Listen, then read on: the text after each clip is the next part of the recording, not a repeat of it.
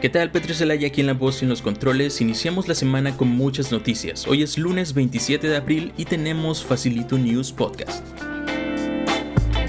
Una felicitación especial a mi hermano que el día de hoy está cumpliendo años. Muchas felicidades Dani. Facilito News Podcast es un show de código facilito en donde anunciamos y damos nuestro punto de vista sobre las noticias más importantes de tecnología, desarrollo de software y por supuesto de todas las novedades de la semana aquí en código facilito. El día de hoy vamos a estar hablando acerca de Messenger Rooms, la alternativa de Facebook con videollamadas de hasta 50 personas. Nintendo confirmó que 160.000 cuentas fueron comprometidas con acceso no autorizado y anunciamos la nueva lista de los cursos que tendremos disponibles de forma gratuita para esta semana del maratón de cursos premium en código facilito. Esta semana Facebook anunció Messenger Rooms, que es la alternativa de videollamadas grupales de la compañía de Mark Zuckerberg. Alternativa a Zoom directamente porque ha ganado mucha popularidad en las últimas semanas de cuarentena, debido a la pandemia que estamos viviendo y a la necesidad de comunicarnos.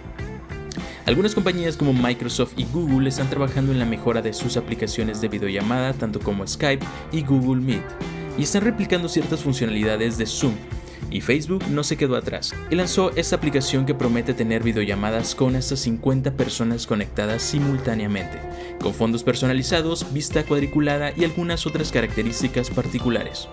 En los próximos días esta aplicación se irá habilitando paulatinamente para los distintos usuarios de diferentes partes del mundo. Las personas se podrán unir a la llamada aunque no tengan cuenta de Facebook. Solo les compartes el ID de la llamada y al igual que Zoom podrás añadir un nombre para conectarte. Facebook asegura que no almacena ningún tipo de dato ni de audio ni de video. Aparte, cuenta con un sistema de cifrado similar al de Messenger, aunque no es de extremo a extremo como lo hace en otras aplicaciones. Esto puede generar un poco de incertidumbre, pero aún así hay que tener cuidado con las cosas que hablamos por videollamada. La pregunta obligada es si necesitamos este tipo de alternativas.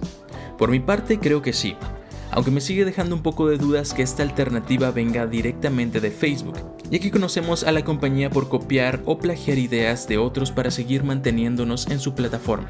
Es bueno que haya competencia para otras aplicaciones, pero Zoom, si no estoy mal, se mantiene mediante ese servicio y de sus usuarios. Y después del hackeo que presentó en sus cuentas puede ser algo que afecte mucho más. Nintendo esta vez regresa para hacer noticia, y no estamos hablando de cosas buenas ya que esta semana anunció que 160.000 cuentas de Nintendo fueron comprometidas y hubo acceso no autorizado a las mismas. Incluso algunas hasta reportaron compras no autorizadas. Nintendo explica que los nombres de usuarios fueron obtenidos de forma ilegal por un medio diferente a su servicio desde principios de abril. Entre los datos que fueron extraídos se encuentran nombres de usuario, fechas de nacimiento, país de origen y correo electrónico. Como recomendación, si cuentas con una consola de la marca o tienes acceso a algún tipo de servicio de la compañía, es importante que actualices la contraseña para no ser vulnerable a este tipo de situaciones, más aún si compartes la contraseña y correo con otras aplicaciones.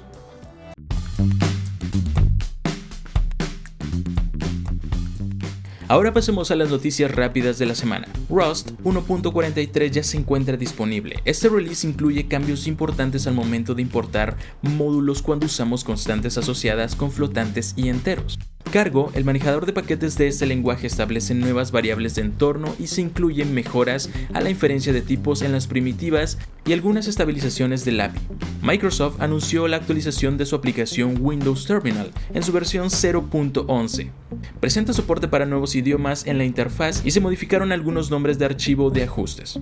Se presentó también la nueva versión de Angular 10.0.0 Next 3 con algunas mejoras relacionadas a periodos de tiempo con el uso de métodos format date y date pipe ya se encuentra disponible el nuevo teclado de Apple para el iPad, sí, el que incluye el trackpad. Se encontró un bug en iOS 13.4.1 que al momento de recibir un mensaje con lenguaje Cindy hace que el iPhone crashee y se bloquee. Apple está trabajando en la solución de este problema, aunque si quieres darle una solución rápida deberás reiniciar a la fuerza tu dispositivo para que vuelva a funcionar con normalidad.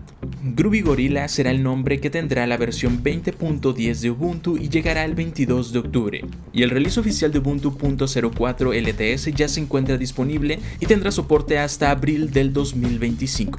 Ya se encuentran también disponibles los resultados de la encuesta realizada por Ionic sobre el estado de la compañía sobre el desarrollo de aplicaciones móviles. Mucho crecimiento en las aplicaciones web progresivas, la Play Store es el mejor mercado hasta el momento de desarrollo de aplicaciones con Ionic y Firebase Hosting es una de las mejores alternativas para hacer deploy a tu aplicación entre otros puntos más importantes. Recuerden que los links de esas noticias estarán disponibles en nuestra cuenta de Twitter, arroba. Ahora pasemos a las novedades de la semana aquí en Código Facilito. En nuestra iniciativa de Aprendiendo en Casa actualizamos la lista de cursos que estarán disponibles para esta semana. Iniciando hoy lunes 27 al 29 de abril el curso profesional de UML y el curso de NoSQL con MongoDB. Para el día de mañana martes el curso de Arduino Premium, un curso muy esperado y muy pedido por la comunidad. Estará disponible hasta el primero de mayo y el día 30 a petición de la comunidad volveremos a poner disponible el curso profesional de JavaScript hasta el 2 de mayo. Y para el primero de mayo el taller de interfaces gráficas con Python. Todo este contenido pueden verlo en la siguiente dirección en casa.códigofacilito.com. Y les recordamos a la comunidad que la especialidad de introducción a la programación se encuentra completamente gratis durante esta cuarentena y podrás aprender programación desde cero, desde las bases, conceptos importantes hasta desarrollar tu propio videojuego con Python. Y estas fueron las noticias más importantes de la semana. Sintonízanos el próximo lunes en punto de las 12 del día horario México en Facilito News Podcast.